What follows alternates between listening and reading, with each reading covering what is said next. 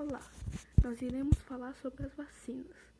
As vacinas são feitas com a própria doença, mas, mas está enfraquecida.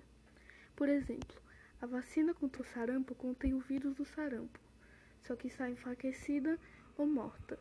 Os anticorpos se acostumam a lidar com a doença, não fazendo que o corpo não desenvolva a doença, mas que se torne preparado para combatê-la se for necessário. Também há rumores que as vacinas fazem mal à saúde.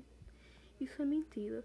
Algumas até provocam eventos adversos com, as, com certa frequência, mas são leves ou moderados. As reações mais graves são raríssimas e às vezes estão ligadas a contraindicações.